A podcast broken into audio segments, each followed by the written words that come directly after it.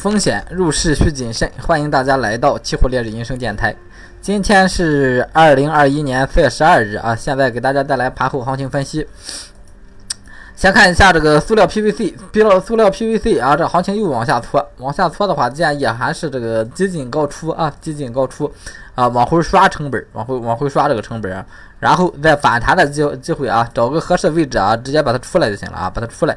然后后边的话，零九这个策略啊，已经更新在这个二季度策略里了啊。这个零五的话啊，咱该指出来就指出来。目前看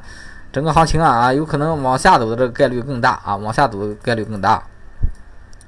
我这边有一套这个指标，但是这个指标其实日线级别啊，有有点往上走的意思啊，有点往上走的意思。这是一个。呃，花钱买的一个指标啊，你看整个这个其实都是给了一个多头的一个信号啊，然后这个指标呢是一个震荡指标啊，震荡指标，也就是说，因为套利啊，更多的时候是震荡，所以说震荡的时候啊，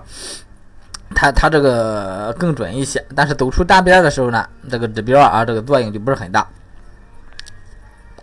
然后看这个龟且猛龟呃龟且猛龟这个零九合约这一个。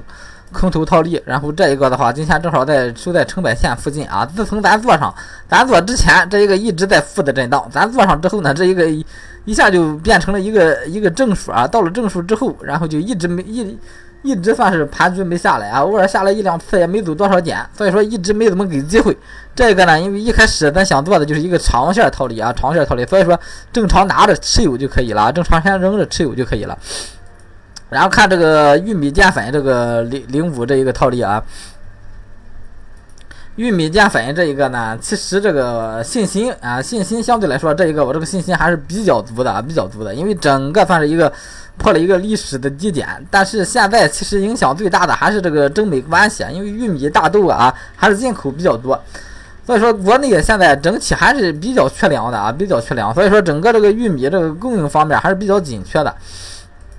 啊，所以后市我觉得这个价差回归的概率还是大。然后零五的话，反正是就这么回事，就耐心持有呗。你什么时候回了再说，不回到了交个月月前，该止止，该出出，这个是没有办法的啊，这个是没有办法的。但是零九的这个策略后边也是更新了啊，直接再负五百啊就进场了，直接再负五百就进场了。所以这一个也是正常持有啊，耐心等着呗。这个啊，反正是玉米淀粉这个价差，它走它也走不了多远啊，走走不了多远。你只要是啊听了我的，你不把仓位搞得太正啊，不把仓位搞得太正啊啊，你亏钱你也不会亏很多啊，亏钱也不会亏亏很多。谁做单子也不可能百分之百哪个策略都对啊。然后这个鸡蛋九十跟这个鸡蛋 T 九这两个呢？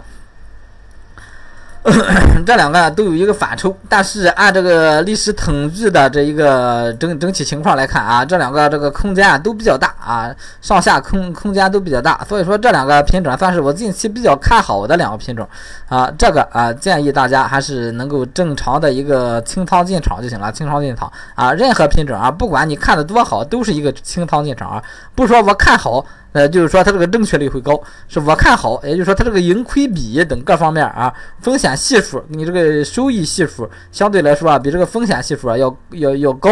所以说整体它做的它就相对来说合适，不是说我看好了啊，它就一定要对啊，我也不敢保证哪一个一定能赚钱，哪一个一定会赔钱，这一个谁也保证不了啊，谁也不保证不了。然后这个螺卷零五这个啊，螺卷零五这个把它已经把它签成了啊，呃，直接是今天负三百二出了啊，如果有基减咱再进，没有基减就算了啊，没有基减就算了，这个该该评出来评出来，然后后边咱转战零九啊，后边转战零九，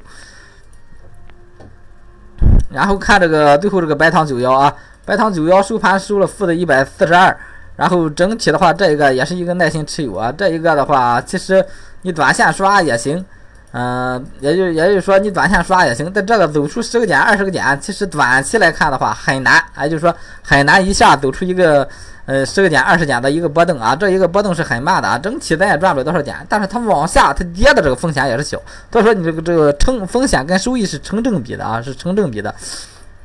好，今天这个所有这个持仓的这一个一系列品种啊，给大家分析完了啊。啊，还有就是最后这个财富密码期货幺五八幺六八啊，期货幺五八幺六八，然后有需要的朋友可以通过这个财富密码来微我就行了。